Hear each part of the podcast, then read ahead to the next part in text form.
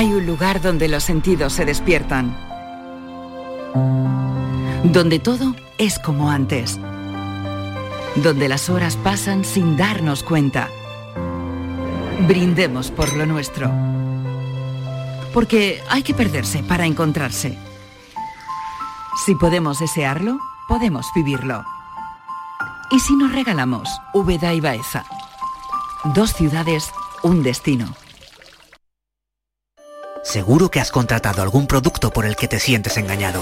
O por mucho que pagas, la deuda de tu tarjeta nunca se termina. No te preocupes, en Adicae arreglamos tu situación, sea cual sea. Gastos hipotecarios, IRPH, tarjetas revolving o multitud de fraudes al ahorro. Infórmate ahora en adicaeandalucía.org. Campaña subvencionada por la Junta de Andalucía. Canal Sur Sevilla. Yo ya no pago por mi consumo y digo chao, digo chao, digo chao, chao, chao, a tú lo mismo.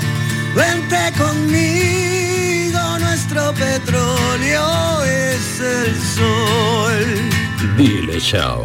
Bienvenido al autoconsumo. Dimarsa.es Sevillalandia, el parque navideño de ocio familiar vuelve a Sevilla. Compra tu entrada en sevillalandia.com y disfruta de todas las atracciones, espectáculos y actividades totalmente gratis. Ven a conocer a Cangurín en Sevillalandia. Estamos en Fibes, Palacio de Exposiciones y Congresos de Sevilla, del 18 de diciembre hasta el 4 de enero. Infórmate en sevillalandia.com. Volvamos a vivir la ilusión de la Navidad en Sevillalandia. Han sido días duros, meses separados, vernos a través de pantallas y de abrazos virtuales. Sí, hija, estoy llegando. Voy en el autobús. Estamos deseando verte, mamá. Si algo nos ha enseñado esta pandemia, es que moverse es un regalo. Hija, mamá, ¿cómo os he echado de menos? Esta Navidad vuelve a moverte por Sevilla. Feliz tu Sam.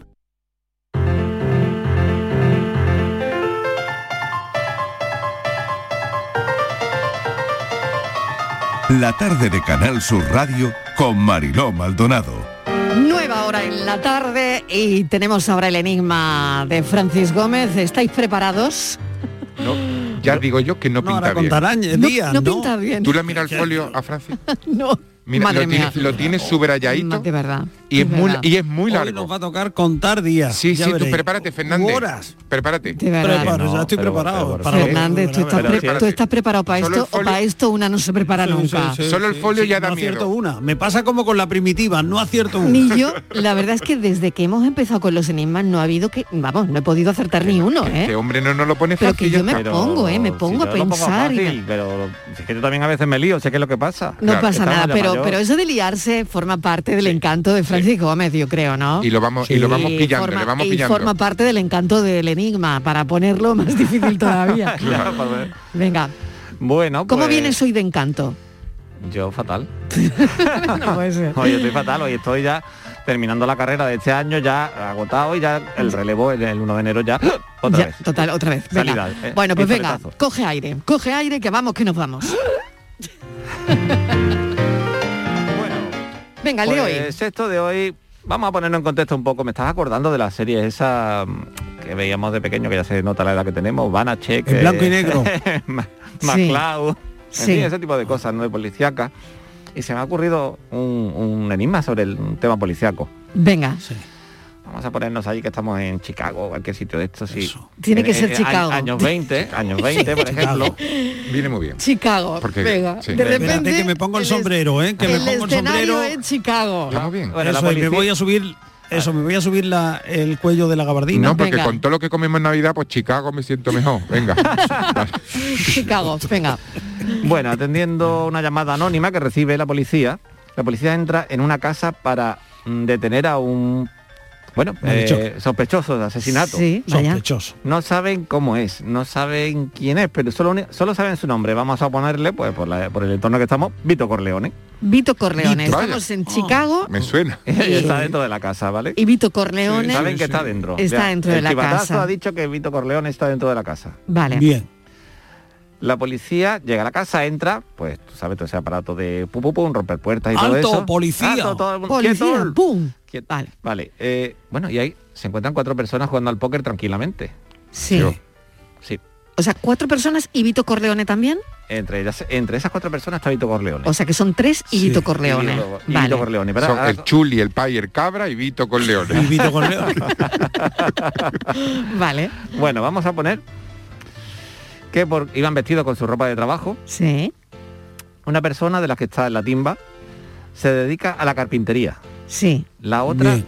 es taxista. Sí. Vale. Vale. La otra persona trabaja en un taller de mecánica. Ujú. También. Y el último de, de esta relación trabaja de bombero. O sea, hay un bombero, un taxista. O sea que Don Vito tiene mecánico. digo yo, ¿y Don Vito en qué trabaja? Ah, pues tenemos que averiguar, ¿vale? Ah. Sin hacer ninguna pregunta, la policía va directamente a Vito Corleone, sabiendo que es el sospechoso. ¿Cómo lo saben tan seguro? Oh, Ostras. Qué fuerte, ¿no? muy bonito. Oh, ¿Puedes o sea, repetir las profesiones, por favor? Mira, Sí. las profesiones son, una de las personas que está en la timba se dedica a la carpintería, la otra es taxista, otra trabaja en un taller de mecánica y la última persona trabaja en una estación de bomberos. Vale, y directamente van a Vito Corleone y lo detienen. Vito Corleone y lo Porque detienen la policía sabe que es Vito Corleone. Yo, yo ya lo sé. ¿Por qué? A ver. Yo ya lo sé. ¿Sobre qué hora sería eso más o menos?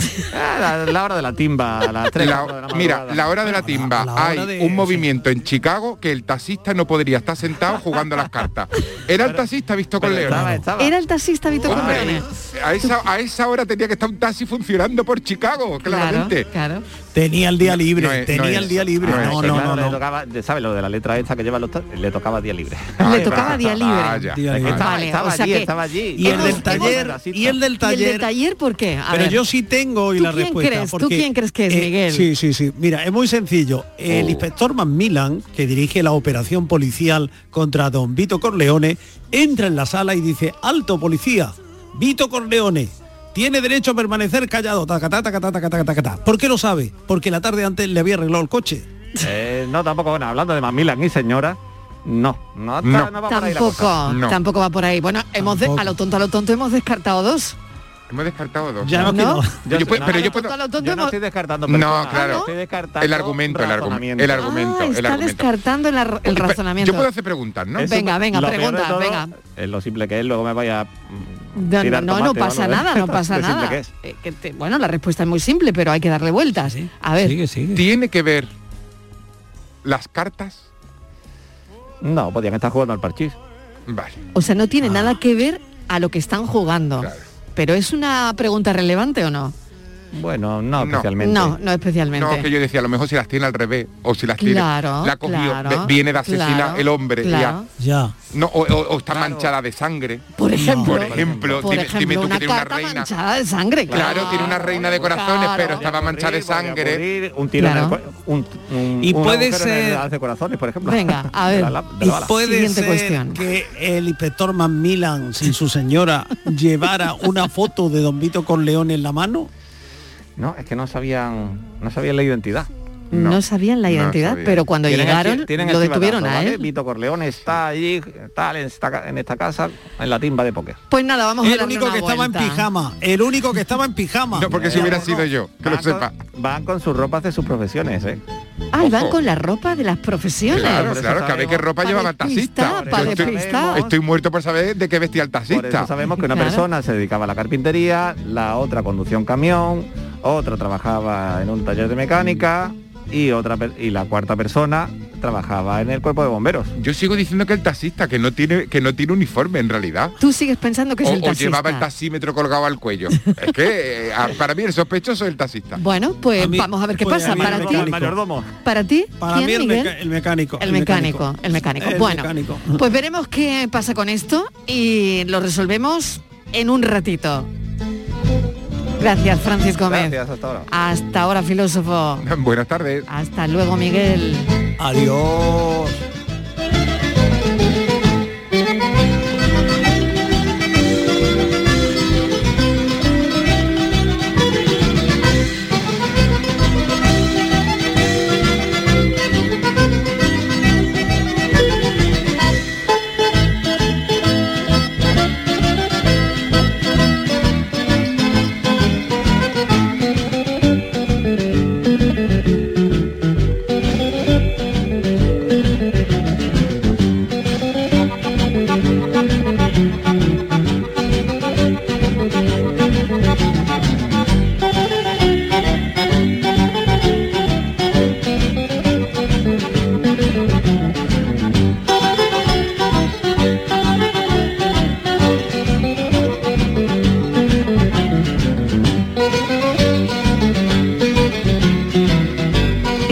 Tarde de Canal Sur Radio con Mariló Maldonado. La vida es como un libro y cada capítulo es una nueva oportunidad de empezar de cero y vivir algo que nunca hubieras imaginado. Sea cual sea tu próximo capítulo, lo importante es que lo hagas realidad. Porque dentro de una vida y muchas vidas, ahora en Cofidis te ofrecemos un nuevo préstamo personal de hasta 60.000 euros. Entra en cofidis.es y cuenta con nosotros. Hay un sentido con el que no nacemos, que se educa, se aprende y se trabaja. No temas, el uso no lo gasta. Sentir que puedes cuando otros dudan de que puedas. Dejar de oír las dudas que hay ahí fuera y así escuchar lo que susurra tu alma. Y en la oscuridad ver solo luz, ver solo calma. Es la actitud la que nos hace capaces. Grupo Social 11. Feliz Navidad. En cofidis.es puedes solicitar cómodamente hasta 60.000 euros, 100% online y sin cambiar de banco. Cofidis, cuenta con nosotros. Buenos días, hoy es 23 de diciembre, Día del Pequeño Comercio. Si tienes que hacer un regalo, aprovecha. Buenos días, hoy es 4 de enero, Día del Pequeño Comercio. ¿Has probado a comprar por WhatsApp? Buenos días, hoy es 9 de febrero, Día del Pequeño Comercio. Acércate a tu tienda y déjate asesorar por auténticos profesionales. Hagamos que todos los días sean el Día del Pequeño Comercio. Haz tu compra hoy mismo en persona o en su tienda online. Junta de Andalucía.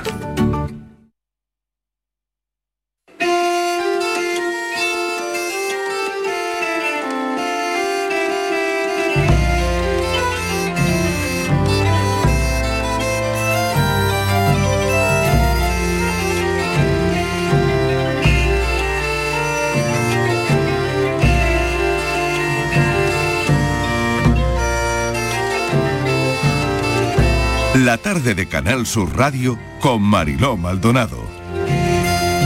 Que la radio son emociones, eso creo que queda claro a esta hora, que nos dedicamos a contar historias. Si hubo un hilo de Twitter hace unos días que a mí me emocionó y decidimos localizar a la persona que lo escribía.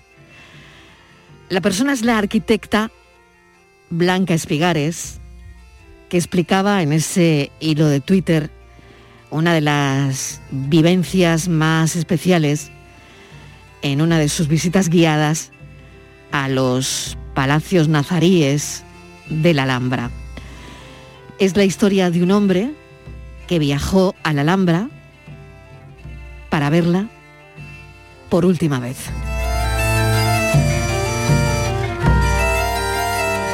Está claro que los monumentos son mucho más de lo que se puede ver a simple vista, más que la propia arquitectura, incluso más que la historia, lugares que hacen comprender a las personas cuáles son nuestras raíces, ¿no? Y que generan infinitas emociones.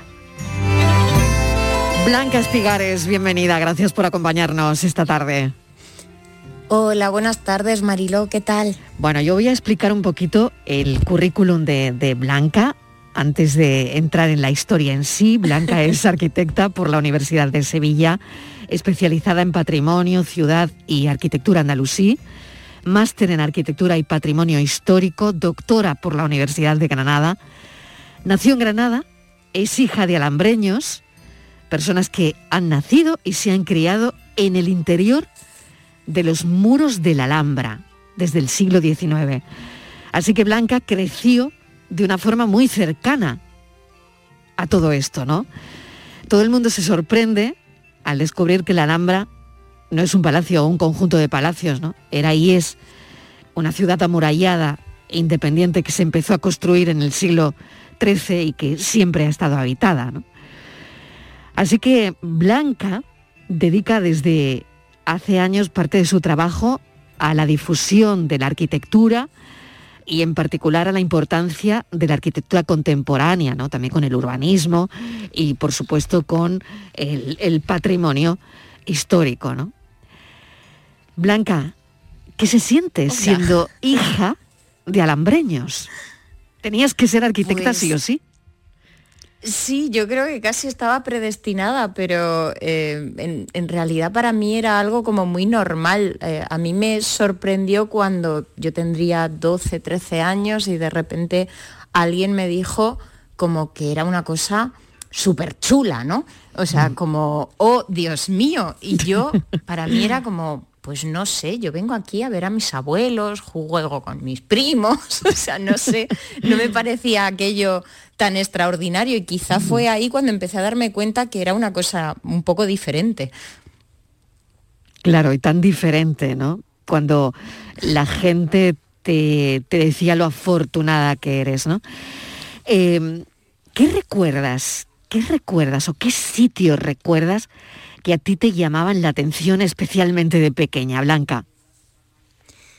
Pues fíjate que eh, quizá cuando, cuando te crías tan cerca de, algo así, siempre te parece todo precioso, pero te parece dentro de lo normal, porque es eh, algo que tienes en la retina.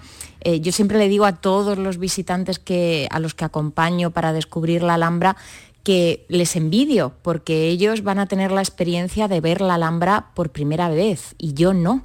Para mí siempre ha estado ahí, que por una parte claro, es un privilegio, pero por otra parte, yo no sé, yo vivo a través de ellos esa primera experiencia porque les voy viendo los ojillos, les voy viendo la emoción, les voy viendo eh, pues los gestos ¿no? de sorpresa y de, de emoción. Pero eh, para si te diría que siempre, siempre para mí uno de los sitios más, más especiales ha sido siempre el patio de Arrayanes y el Salón del Trono, el Salón de Embajadores pero ya te digo que eso fue casi ya más adelante, ya casi de adolescente, cuando empecé a darme cuenta de lo especial que era aquello. ¿Tú eres consciente de que conoces cosas que mucha gente no conoce de la Alhambra? A ver, eh, sí, o sea, hay detalles y cosas, sobre todo, fíjate, vivencias de, mi abuela, vivencias de, mis tíos, de mi padre, de historias de la familia, claro, de, vivirlo como, como un barrio que, claro, mucha gente pues es imposible que lo sepas, ¿no? Y, luego, bueno, pues es verdad que tantos años y acumulando, aparte de que pues no paro de leer y de estudiar, porque para mí es ya una, una pasión, ¿no? Forma parte de mi vida, pues eh, sí hay cosas que incluso me sorprenden mucho que los propios granadinos, esto que tú comentabas al principio, es que la Alhambra no es solamente un palacio, un grupo de palacios, es una ciudad. Eso hay muchos granadinos que no lo saben y la, lo tienen aquí, ¿no? Entonces, eh, no sé lo que es, es más el, el, tema de lo que yo quiero es contarlo, lo que quiero es que la gente se enamore de la Alhambra y quiera aprender más de ella, ¿no? Te conocí, Blanca, por un hilo de Twitter, lo he dicho al principio. Rápidamente llegué a la radio emocionada para contárselo a mis compañeros. Pasé, por supuesto, tu hilo a los compañeros de, de la redacción. Y a mí me emocionó mucho, muchísimo. Y como la radio es eso, son emociones, yo me encantaría que le contaras a los oyentes esta historia. Una historia que empieza cuando tú, Blanca, recoges a una pareja eh, para ver la Alhambra, para hacerle una visita guiada. Sí, yo, bueno, pues como otra visita más en un principio y eh, te advierto que eh, me va, lo voy a contar y os advierto que probablemente me oigáis temblar la voz porque yo lloro siempre que cuento esto, ¿no? Porque, porque para mí fue muy, muy emocionante y fue además ver la importancia que puede tener eh, la Alhambra como patrimonio emocional de la humanidad, ¿no? de, todo el mundo. Eh, yo recogí a esta pareja en el parador y la mujer me recogió al principio antes de entrar al patio del parador donde esperaba el marido y me dijo que su marido pues estaba muy mal, que le costaba andar mucho y como que, bueno, como diciéndome que tuviera paciencia o que fuéramos despacio y tal. Y entonces, bueno, pues yo hice, yo siempre hago todos los tours, soy eh, de la, yo no sé si la única guía o de las pocas que va con una carpeta en A3 que voy dibujando y llevo, eh, llevo grabados y llevo mm, información ahí de planos y de todo. y me senté con él para ir como dándole una pequeña introducción a lo que íbamos a, a visitar. Y ya cuando nos pusimos a andar, le costaba muchísimo. Es que cada 15 metros se tenía que parar y entonces eh, hay la calle real de la, de la, Alhambra, pues desde el parador hasta eh, los palacios, pues habrá unos 100 metros, mm, poco más. Y este hombre se tuvo que parar eh, cuatro veces hasta llegar al Palacio de Carlos V. Y no podía, y yo, claro, yo le decía, pero de verdad, mm, una silla de ruedas la puedo ir a por ella. Y me decía, no, no, no, yo esto lo quiero hacer andando. Y cuando llegamos al Palacio de Carlos V, que el pobre ya no podía más, eh, la mujer se fue a por un café y yo me quedé a solas con él. Y entonces ahí él me confesó que em, había querido, había elegido venir a la Alhambra justo por su 90 o 92 cumpleaños, porque él sabía que era el último viaje que iba a poder hacer y que quería, porque se había quedado enamorado de la Alhambra hacía 30 años cuando había venido, y quería que su último viaje fuera la Alhambra. Y yo ahí pues empecé a comprender que ese hombre quería hacer el esfuerzo de andar, quería hacer el esfuerzo para verla, la Alhambra así y llevársela como para morir, ¿no? O sea, por eso yo en el hilo decía, había venido a morir a la Alhambra, ¿no? Y, el hombre con un esfuerzo de verdad sobrehumano estaba como un niño pequeño. O sea, yo lo notaba jadeando, lo notaba pues hecho polvo y sin embargo yo le iba contando cosas y él, eh, yo le veía los ojillos como de un niño pequeño, estaba entusiasmado, completamente entusiasmado y siempre me decía todo el rato, wonderful, wonderful, como maravilloso. Maravilloso. Y ya, bueno, entramos en Arrayanes, se emocionó muchísimo, se tenía que ir sentando en los pocos sitios que hay para sentarse en palacios y ya el salón de embajadores estaba pues con ese techo tan impresionante con todo y al pobre Palacio de los Leones casi no pudo entrar. Ahí ya se sentó, le dije si quería andar un poco para la sala de abencerrajes y tal, me dijo que no, que, que ya tenía que volver.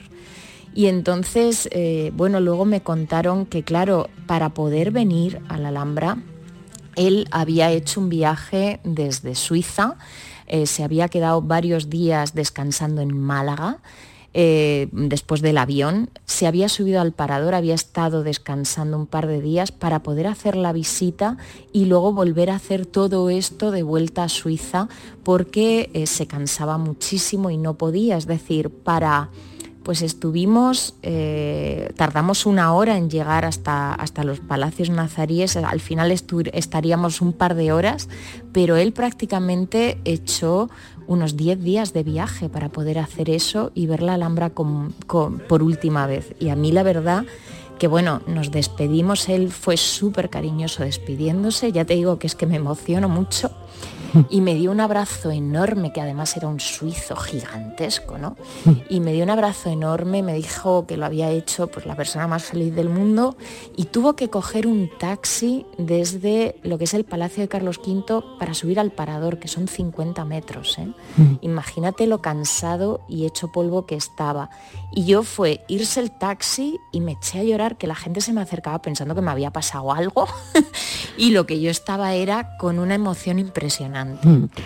Como una historia, Blanca, puede ser la más triste del mundo y a la vez la más hermosa del mundo, que es, yo, yo lo sentí así, ¿no? Cuando, cuando leía tu hilo de Twitter, eh, me emocioné mucho también porque pensé, fíjate, alguien que viene aquí, a mi tierra, Andalucía, a Granada, a ver la Alhambra por última vez, porque sabe que no va a poder volver, ¿no? Sí, y, porque sabe que va a morir pronto. Sí, es emocionante, la verdad, ¿no? Es, es una historia bellísima y, triste, por otro lado, también, ¿no? Y una lección de vida, o sea, porque al final quizá no miramos eh, como tenemos siempre que, que, mirar con los ojos bien abiertos para apreciar absolutamente todo porque este hombre ya sabía que se moría y por eso decidió hacer esto, pero nunca sabemos el tiempo que tenemos o cuándo volveremos o si podremos ni siquiera volver, ¿no?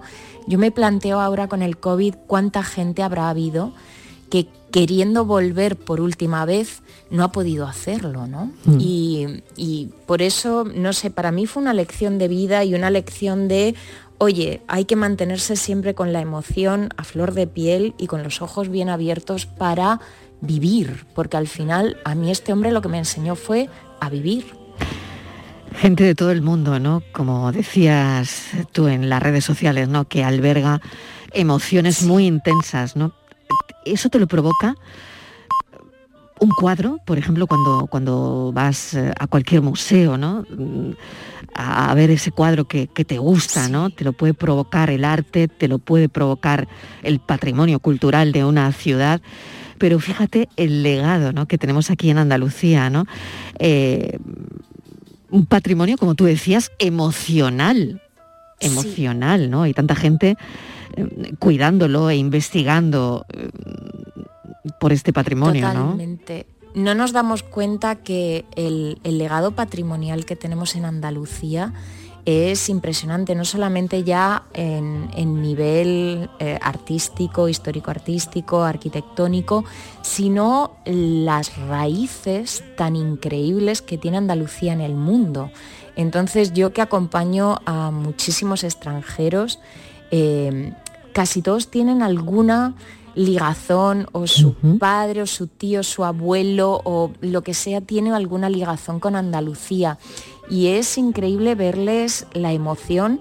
Eh, he contado esta historia que es de la Alhambra, pero eh, las caras, por ejemplo, eh, viendo la mezquita o viendo tantos otros espacios por toda Andalucía, es de verdad para que nos sintamos muy, muy orgullosos y lo cuidemos más, invirtamos más y seamos mucho más conscientes de lo que llegamos no solo a tener, a dar al mundo. Mm. ¿Guardas el recuerdo de esta pareja ah, con los tickets, ¿no? Que, que te dieron Sí, ellos aquí después, ¿no? Me los quedé yo porque los llevaba yo en la mano y los llevaba en el bolsillo cuando Sí. íbamos pasando por, por, bueno, pues por el acceso y al final de repente pues los tenía yo en el bolsillo y los tengo aquí pues en el salón de mi casa en bueno pues entre las fotos y cosas de recuerdos los, lo tengo ahí colgados. Tienes el día y la hora, ¿no? Fíjate, es, es curiosísimo, ¿no? Para, para no olvidar esta, esta visita.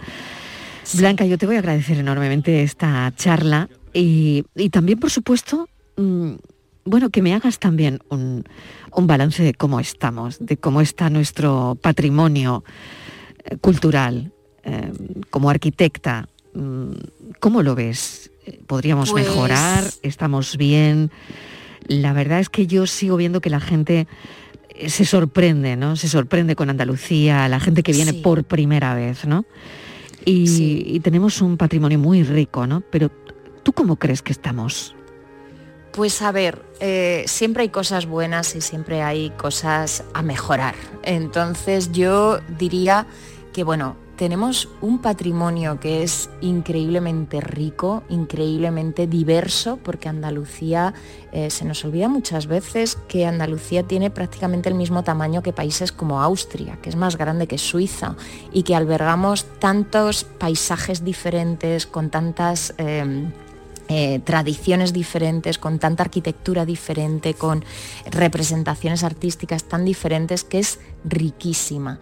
Entonces, eh, la verdad que tenemos un patrimonio impresionante, que lo guardamos bien, hay una gran eh, difusión y la verdad que una promoción por parte de la Agencia de Turismo Andaluz, por ejemplo, fantástica, pero nos falta eh, pues más inversión y creer más en que ese es un valor nuestro que no podemos llegar a perder. Tenemos muchísimas zonas arqueológicas que eh, están medio abandonadas, tenemos muchas zonas por excavar, tenemos mucha investigación por hacer. Eh, y, al final el patrimonio cultural, arquitectónico, histórico-artístico, es una inversión de futuro, no solamente por el tema del turismo, sino para nosotros mismos. Y otra de las cosas que yo, que es por mejorar, es que muchas veces el, el andaluz eh, ignoramos muchas veces todo lo que llevamos a tener aquí. Y conocemos a veces más o viajamos mucho más lejos, conociendo eh, lugares, pues eso, nos vamos a Tailandia o nos vamos a sitios como muy exóticos y a veces no llegamos a conocer el exotismo o, las maravillas que llega a encerrar esta, esta región tan variada y tan inmensa en, en valores. ¿no? Tienes toda la razón, Blanca, ¿eh? en esto que dices que es verdad, que nos podemos ir a Indonesia, a, países lejanos, eh, y, puede que haya gente que no conoce del todo lo nuestro, nuestro patrimonio. ¿Me vas a dejar eh, em, incluir en esta conversación a Diego Abollado, que es nuestro hombre de, la cultura? Diego, bienvenido, ¿qué tal? ¿Qué tal, Marilo? ¿Cómo estás? Encantado. Pues fíjate, estoy hablando con hija de alambreños, con, con una mujer, además que ha nacido y crecido en la Alhambra increíble. ¿eh? Como tiene que ser nacer y crecer. Es si lo de Washington Irving se queda corto, porque Washington Irving tuvo un tiempecito nada más. Tú eres de la Alhambra Alhambra. Claro, su padre, su abuela. a ver, eso. Su padre, su abuela, su bisabuela. Yo nacer no he nacido, pero mi padre, mi abuela y mi bisabuela sí. Yo lo que he hecho ha sido crecer muy pegada a, mm. la Alhambra. Mm. Hombre, imagino, perteneciendo a una generación así, tú eres de la aristocracia más aristocrática que se puede encontrar en la Alhambra. Eso, es pedigrí, vamos. Totalmente. Fíjate, estábamos hablando del patrimonio, Diego, ¿no? Sí, ya, la gente, claro, la mm. gente que, bueno, que, que viaja por países del mundo y que está muy bien y que a mí me encanta y que yo soy la primera que lo hago, pero que eh, luego eh, no conoce su patrimonio, ¿no? Eh, las cosas cercanas donde donde vives, ¿no? Eh, yo hay una cosa además que me gustaría añadir, y en este caso es, es, muy claro mm. con, el, caso que estamos tratando con esta entrevista, es que cada generación además tiene que redescubrir todo ese patrimonio. Es verdad que la Alhambra que vio mi padre, la Alhambra que vio, bueno, tu padre y tus abuelos es distinto, pero como te digo, pero la, la Alhambra que ellos vieron, que ellos vivieron, en su caso intensamente, porque era su vida, pero las nuevas generaciones las nuevas generaciones, cada generación tiene que redescubrir otra vez el patrimonio. Y eso es magnífico porque nos hace revivirlo y verlo de otra manera. Sí, y además porque cambiamos también la forma de ver, la forma de acercarnos a, todo. Y yo lo veo cuando a mí me gusta mucho guiar a, niños, los grupos de, familias, ¿no? Porque de repente los niños eh, empiezan a descubrir un mundo que empiezan ellos a hacerte unas preguntas y a relacionarlo con su forma de vivir y con su forma de mm, su ciudad o con que es súper interesante cómo de repente les puede abrir tantísimo la, mente, la imaginación y el, y el, llegar a tantas conclusiones. Es una cosa que a mí me, encanta y tienes toda la razón en, que además es magnífico eso de ir con jóvenes o con niños a ver, a ver nuestro patrimonio, porque es que lo vemos con otros ojos, nos refresca, nos refresca la mirada, nos lo estás diciendo muy bien. Totalmente, Blanca, te voy a agradecer enormemente este ratito en la radio, la historia que nos atrapó en, en redes sociales y sobre todo, pues, pues eso, ¿no? Todo lo que sabes de, de nuestro patrimonio. Blanca Espigares es arquitecta, especializada además en el patrimonio andaluz. Gracias, un saludo Blanca, cuídate mucho. Muchísimas gracias Marilo, muchísimas gracias por dar eh, siempre divulgación a, todo esto. un abrazo. Adiós. Feliz año. Feliz año. Adiós. Diego, no te vayas, que tenemos que hablar precisamente de eso, del final de año, o, o, más bien hablaríamos de la entrada del año, de la entrada del año. Pero también eh, tengo a Francis Gómez que le voy a preguntar por las cabalgatas. Francis, porque eh, sabemos lo que los reyes van a venir, ¿no? Por supuesto, eso es venir vienen, Venir vienen, seguro. porque es su día y no puede faltar a la cita. Vale, pero vamos a saber ¿Cómo? Vamos a saber cómo. Enseguida con Francis Gómez.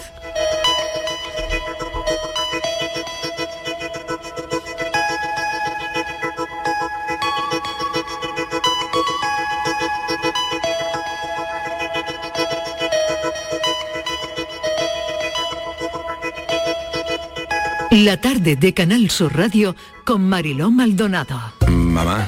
Eh, hemos pensado en pasar Nochevieja en casa de mis suegros y Año Nuevo aquí contigo. ¿Te importa? ¿A mí? ¿A la madre que te trajo al mundo? ¿A mí qué me va a importar? El 1 de enero os espero en casa. Anda, toma tu cupón extra de Navidad de la 11. En Navidad, qué bello es repartir. Cupón extra de Navidad de la 11. El 1 de enero, 75 premios de 400.000 euros y más de 910.000 cupones premiados. Compra ya tu cupón. 11. Juega responsablemente y solo si eres mayor de edad.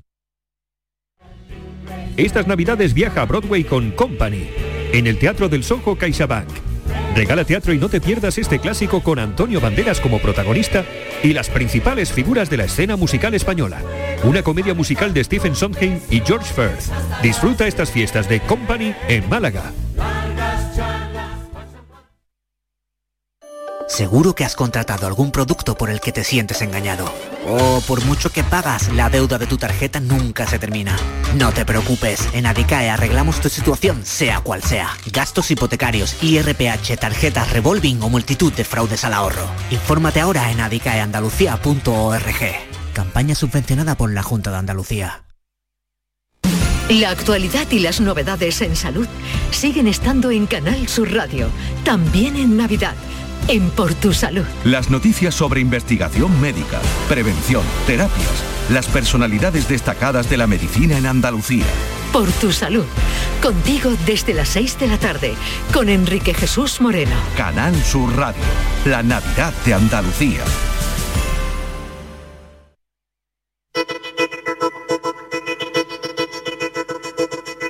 La tarde de Canal Sur Radio con Mariló Maldonado. Diego, ¿te gustan las cabalgatas? A mí me gusta, me gusta Sí, ¿no? mucho, mucho. De verdad que sí, me parece Bueno, pues vamos a ver. una ilusión verlas. Lo digo en Claro serio. que sí. Bueno, vamos a ver cómo, cómo hacemos este año y, y quiénes ya sabemos que van a salir, quién no. Francis, a ver, tú tienes todos los datos, ¿no? Pues sí, Mariló, dado el estado que tenemos de la pandemia, sexta ola, pues todos los ayuntamientos están poniendo de su parte para Claro. que se pueda celebrar eh, las cabalgatas de la mejor manera posible, que todo el mundo disfrute y, bueno, por supuesto, seguir las recomendaciones que nos ha dado eh, Juan Moreno, el presidente de la Junta. Y son los ayuntamientos, en este caso, los que son responsables de la organización de algunos de esos eventos, ¿no? Son los que autorizan en última instancia pues los que son las grandes fiestas, los grandes cotillones o las propias cabalgatas.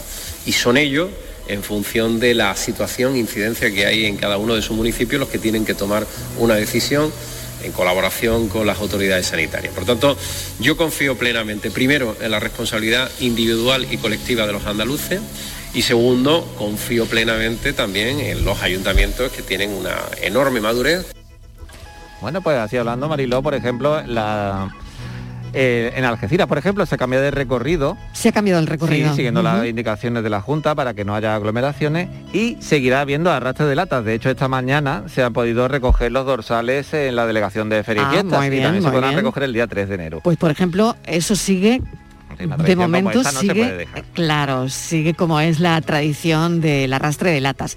Venga, ¿qué más Bueno, cosas? Almería pues continúa Almería. con el plan habitual, eh, también tomando ciertas medidas. Seguimos, por ejemplo, Cádiz se plantea también hacerla muy segura. En general, lo- todas las ciudades están eh, ampliando un poco el recorrido en avenidas más grandes Claro. para que no haya aglomeraciones. Fundamental, ¿no? Fundam- eso es fundamental. fundamental. Se está cambiando el recorrido en algunas ciudades precisamente por eso, Así ¿no? lo hace también Hay que Córdoba. buscar avenidas más grandes y Córdoba que esta mañana estábamos que no sabíamos. Ay, sí, sí, sí, sí. En Córdoba definitivamente sí va a haber cabalgata. sí, cambia recorrido y sin caramelos. Y sin caramelos, ojo, Ojo. ojo, y que me parece una buena medida. Un buen detalle, sí. eh, Nos tiramos todos a por los caramelos, ¿no? Vamos, eso es el- el y claro, salvaje. ahí habría eh, aglomeración. Por lo tanto, Córdoba, con esta medida. bueno, en muchos sitios no se van a tirar caramelos, claro. Y particularmente me ha llamado la atención la cabalgata de Reyes de Granada porque el ayuntamiento quiere homenajear a, bueno, a personas anónimas, a un sanitario, un frutero y un trabajador de ayuda a domicilio, Melchor, Gaspar y Baltasar. Escuchamos a Melchor. Cuando el día 5 repartamos los caramelos por las calles de Granada, queremos que representen pequeñas gotas de esperanza para un mundo de solidaridad, de generosidad, de todo aquello que nos representa como seres humanos. Esperanza para todo el mundo, Eh, pues ahí está Melchor. En efecto, esperanza, que es lo que no debemos perder nunca y lo que estas fechas siempre nos recuerdan y esta ilusión de niños que no podemos perder. Huelva, por su parte, hoy ha presentado también en el eh, salón de, los, de plenos del ayuntamiento lo que es el centenario de la cabalgata y, por supuesto, las medidas de seguridad. En Jaén se amplía dos kilómetros el recorrido para que no haya aglomeraciones, Jerez también lo cambia. Y en Málaga, pues lo que es el recorrido oficial, las, También si- se las cambia. sillas se separan más de metro y medio para que haya Habrá menos sillas, por lo tanto, sillas, en Málaga. el aforo en, esta- en el recorrido oficial. Sevilla, por su parte, también pide esfuerzo y colaboración para que celebremos la cabalgata con ilusión, pero con mucha precaución. Muy bien. Francis, mil gracias, que estaba compilando todos estos datos porque queríamos saber cómo iba el asunto de las cabalgatas, teniendo en cuenta que los reyes venir vienen. No van a faltar. No van a faltar. Y este año también sí podremos escuchar y tocar las palmas del concierto más famoso del mundo, el concierto de Año Nuevo de Viena. El año pasado, debido a la COVID, se celebró sin público y por lo tanto sin palmas.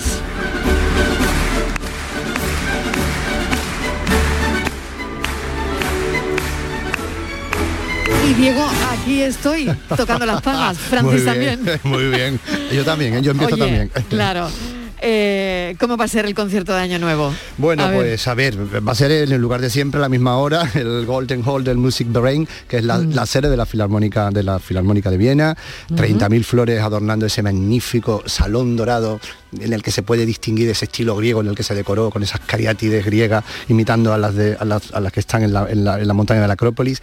Eso sí, menos público, mil personas, la mitad. Mascarilla FFP2 obligatoria, pasaporte COVID y, y PCR 48 horas antes. ¿eh? Casi mil personas se van a quedar fuera.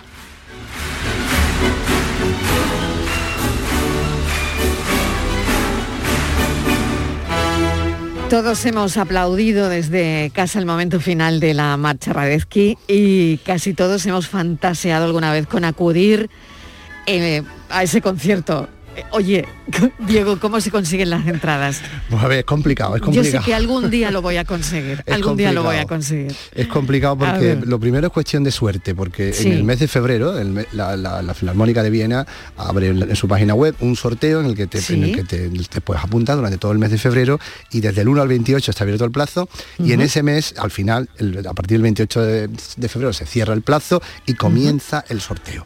1.200 euros las más caras, las más baratas 40, pero estás de pie de pie. Para una vez que vas en la vida no vas a ir a las de, de pie. Vamos a ver. Vale, o sea, eh, que puedes ir de pie incluso, eso no sí, tenía bueno, ni idea. eso, es muy, ¿eh? eso es muy típico de, los, de las grandes salas de concierto y de, la, y de Sí, las no óperas de Europa. idea, no Sí, tenía ni idea que- podías estar de pie hay viendo una zona en lo que nosotros en lo que nosotros en, en España llamamos el paraíso o el gallinero, en el que se situaba estaba hecho, estaban ya los teatros concebidos así. Es verdad que en España no tenemos esa tradición de, de- de teatros de pie, pero prácticamente en toda Europa es, es algo muy común.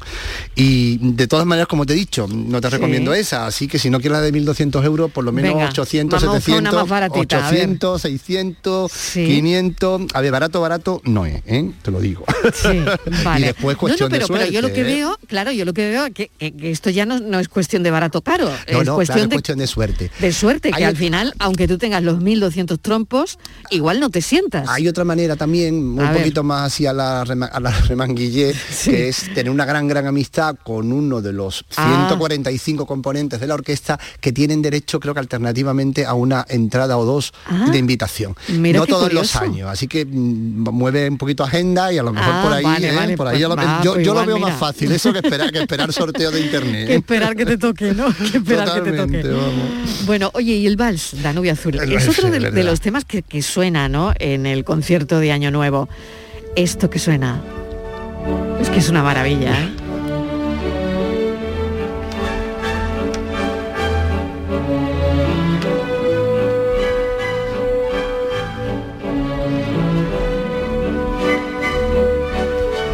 Oye, ¿y Pues esto tú fíjate, Strauss Mariló, para- eh, 400, exactamente. 400 valses compuso Strauss, Johann Sí. Strauss. ¿Y para lo? Ah. compuso para el carnaval de 1866. Ajá. Eh, Austria en ese momento, el Imperio Austrohúngaro estaba un poquito chungo de O sea, que no era para el. Año Nuevo, No, no, ¿no? no, era No para, era para el Año la Nuevo. fiesta de carnaval Vale, del vale. año 66 en Viena. Eh, como había, habían tenido una derrota militar con Prusia, entonces estaban un poco inflados de patria y entonces le pusieron una letra patriótica y se estrenó con una letra inflada de amor al Imperio Austrohúngaro. Y aquello fue mm, un tremendo tremendo fracaso, te lo tengo que decir. el, el- el bello Danubio Azul no le gustó a nadie. No por la ¿Por qué letra en sí, sino porque sí. Y después, afortunadamente en verano, Strauss, que era una estrella, Johann Strauss, que era una estrella del mundo, del mundo de la música, es invitado a la, a la exposición universal de París y allí reestrena, ya sin coritos, ya sin letra, el Danubio Azul. Y desde entonces se convirtió en un éxito absoluto. Y cuando estuvo en Londres, el príncipe de Gales entonces, le, bueno, le dio la, jarretera casi, porque ya fue uno de los grandes, de los grandes eh, admiradores y, divulgadores de este magnífico vals. sí. Qué maravilla, ¿eh? Me encanta.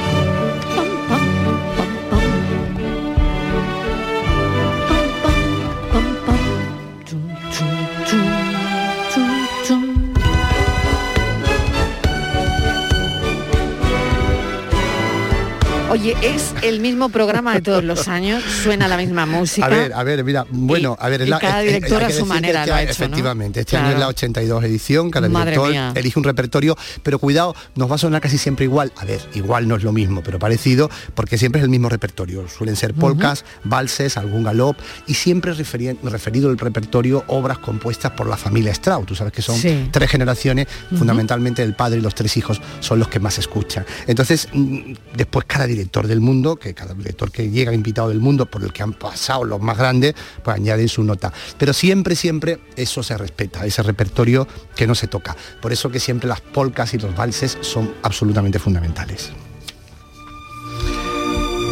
Fíjate Mariló, ¿eh? fíjate Mariló, que no lo hemos dicho antes, que mm, yo creo que cuando tú querías ir al concierto, yo te digo que con, con ser uno de los 60 millones de espectadores que lo ven en todo el mundo, se retransmite en 90 países. Es decir, Claro. Estamos probablemente Yo lo el- veo el desde concierto pequeña, más ¿eh? visto, ¿a que sí? Es que Sí, forma parte, pequeñita. es como un rito, evidentemente. Sí, sí, lo, lo mío es como un rito, es va de yo creo que eh, de padres a hijos, ¿no? Sí, sí. Eh, el hecho de verlo por televisión. Oye, que me han pasado una nota y me dicen que la organización ofrece el concierto en Dolby Digital 5.1, que es el mismo que se les da a los cines donde eh, bueno, donde alguien lo quiera ver en una super mega pantalla grande. estupendo. Pues fíjate, ¿no? Ahí como toques las palmas mal, canta más todavía. Canta, canta. Oye, yo decía que es el mismo programa de todos los años, pero claro, Parecido, han ido, sí, parecido, han ido sí. cambiando, a- a- por ahí han pasado los mejores directores del mundo, ¿no? Los más grandes, es decir, Bon Carajan, Subin Meta, Gustavo de Dabel, Ricardo Muti, Mm. Barenboim, que lo, lo dirige este año. Eso es como, bueno, los más grandes habidos y por haber, eso no hay duda. ¿no? Oye, pero una única mujer dirigiendo el concierto de Año Nuevo. Mm, Bueno, Una única. no, O sea, no, no, momento. no nos equivoquemos, no, no, ¿No? no, no, no, 82 no, ediciones y una 82. mujer nada más. No, no, mujeres ninguna. De Ah, no, ninguna. yo- una sola vez, verdad. una sola vez ha sido invitada una mujer a dirigir, a dirigir la Filarmónica de Viena, no por supuesto en el concierto de Año Nuevo. Ah, no, A en el ver, concierto ahí, no. Ahí tenemos, no, no, el concierto de Año Nuevo nunca lo ha Me dirigido una estás mujer. matando, Diego. Bueno, pues fíjate que te queda otro dato que, que- todavía da más Pero miedo. perdona, ni una mujer. Ni una mujer, ni una mujer. Yo espero que pronto, espero que pronto tú y yo lo veamos. No Fíjate que de los 145 músicos, yo creo que debe de haber como unas 14 mujeres. Estamos No hablando de los músicos, estamos hablando de un 90% hombres en la orquesta. ¿eh? Y hasta el año 98, la arpista, que bueno, el arpa además siempre ha sido un instrumento tradicionalmente vinculado a la mujer. Sí. Eh, eh, el año 98 mm, permitieron que fuera, que fuera miembro de la orquesta. Hasta, hasta el año 98, por ser mujer, era solo invitada. Es decir, que ahí, ahí, ahí tenemos que hacer, ahí hay que evolucionar un poquito. ¿eh? ¡Qué barbaridad! O sea que hasta el año 97 las mujeres no podían formar parte de la Filarmónica de Viena. A ver, Dime no, que me no estoy podía- equivocando. no podían ser músicos de pleno derecho, podían eh, aparecer como invitadas, pero no podían ser músicos de pleno derecho de plantilla. Exactamente, hasta el año 98. ¡Qué barbaridad! Pues nada, aquí hay que darle una vuelta a esto, ¿eh? Sí, hay que darle una vuelta, hay que darle una de vuelta. verdad. Vamos, aquí hay un techo de cristal que Sí, irrompible. sí, sí, sí, Vamos, sí. alucinante. Sí, yo no quiero quitar las la, las alegrías a nadie cuando esté viendo No, la orquesta. es que me acabo de quedar, la sinfónica, pero es- verdad que hay esa realidad, ¿no? Y- Sí, y- sí, y- hay esa realidad.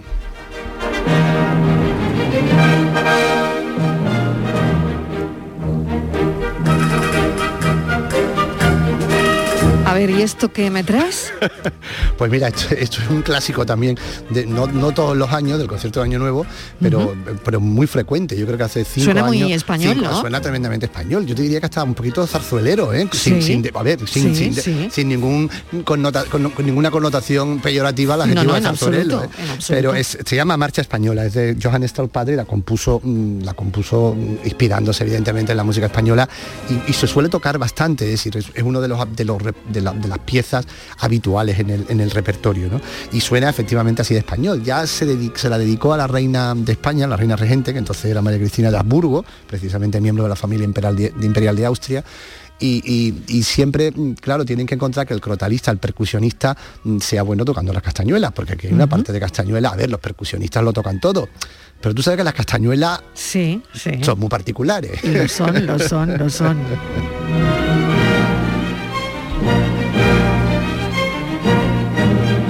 Pues ya tengo yo una misión. Cuando vea el concierto de Año Nuevo este año, me voy a dedicar a contar las mujeres que vea yo en, Y mira, yo como en la soy, Orquesta como, Filarmónica. como ya me ha sacado un poquito, ya me ha sacado Sí. el otro lado, menos dulce Sí, de esto, sí, te voy a decir una cosa, Marilo, mm, eres muy joven para ir al concierto, todavía. Fija, yo creo que tenemos que estar muy Tienen que jubilados. evolucionar un poco no, más, pero es verdad, que fíjate, a, mí me preocupa mucho para que eso. yo lo disfrute. Me preocupa mucho eso, fíjate en el público. El público uf, cada vez más mayor, ¿eh? es muy mayor, es muy mayor el Mira, público, esto hay que, ser, hay que saber dónde se está. Lo mismo que cuando estamos en los bares de copa, yo miro y cuando veo que soy el más mayor Sí. me voy. Cuando Sí. se va a los conciertos, si se es de los más jóvenes, pues también hay que irse, hay que esperar un poquito. Diego, bueno, mil gracias, te voy a desear lo mejor. Un feliz abrazo, año. feliz año nuevo a todos. Oye, espera, no te vayas, No me porque tengo el enigma aquí de Francis. Uy, el enigma. Este me lo sé, ¿eh? Sí, te lo Este sabes, me lo sé, hoy, es bien difícil. Venga. Bueno, pues Diego, eh, y Venga, oyentes, claro.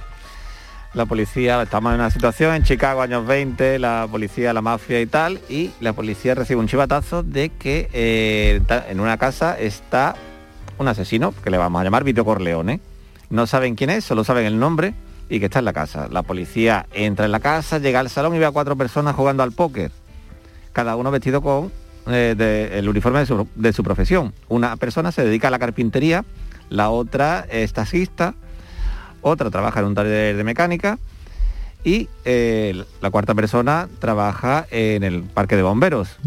Sin hacer ninguna pregunta y sin dudar en lo un- ni un segundo, la policía detiene inmediatamente a quien considera que es Vito Corleone y acierta. ¿Cómo lo acertaron? ¿Cómo lo aciertan, Diego? A ver, ¿cómo van directamente a Vito Corleone? Ay, lo del póker, creo que jugando al póker todos, todos pueden, claro, es que... Vamos a poner cinquillo tampoco.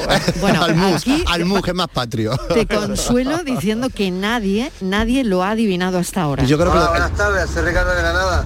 A mí lo del enigma de hoy se me ocurre que Vito Corleone es el único blanco de la mesa, los demás son todos negros. Y a lo mejor por ahí lo pillan. Uy, vamos muy por ahí, que- Ricardo. así es lo que Podría ser. la idea. Venga. Podría ser, ¿no? Ha dado, ha dado la clave Ricardo, ¿eh? Pues es una clave. Una clave muy Eso es importante. una clave, ¿no? Es Muy una clave, importante. claro. No es esa, pero muy parecida. ¿Cuál es la clave? La clave es que tenemos la costumbre de pensar que en estas profesiones solo hay hombres y que todos eran mujeres menos Vito Corleone, que era el bombero, iba vestido de bombero. Fíjate, Ay, Diego. mira que lo has dicho, mira que lo has dicho. Fíjate, mira que me quedo con lo del claro bombero, que sí, ¿eh? el resto eran mujeres. Claro, claro. Éramos, mira, esto pero es como, ni lo hemos pensado. Esto es como la ¿eh? antifilarmónica de Viena. Exactamente, es que te, di- claro, te he dicho, no te vayas, no te vayas, no te vayas, precisamente por eso, porque tenía mucho que ver con todo esto. Bueno, feliz año, Diego, mil Feliz gracias. año. Adiós. Francis, hasta mañana. Hasta mañana. Pensamos.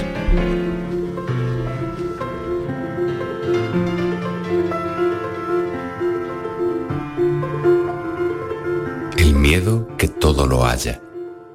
Puedes echar los siete cerrojos y apilar muebles contra la puerta, encogerte en un hueco perdido y cubrirte con una capa de invisibilidad. Que el miedo te encontrará. Puedes rezar a los dioses y ofrecerles un sacrificio, comprar un ejército o levantar un muro. Que el miedo te encontrará. Puedes correr como el viento más helado, llevar el arma amartillada y la cabeza fría, que el miedo te encontrará. Pero el miedo no es un hecho, es solo un proyecto del dolor, una aspiración del sufrimiento, porque ni nacer ni morir le pertenece. Solo cabe pegarle con el palo de la indiferencia, como cuando de niño apagabas la luz del sótano y aunque tus dientes estuvieran a punto de estallar, te obligabas a subir despacio la escalera El sentido del valor era no volverte a mirar el miedo y siempre, siempre llegabas arriba. No lo olvides. Estoy más que cansada de estar siempre esperando, estoy más que cansada de estar siempre buscando, pero ya he terminado.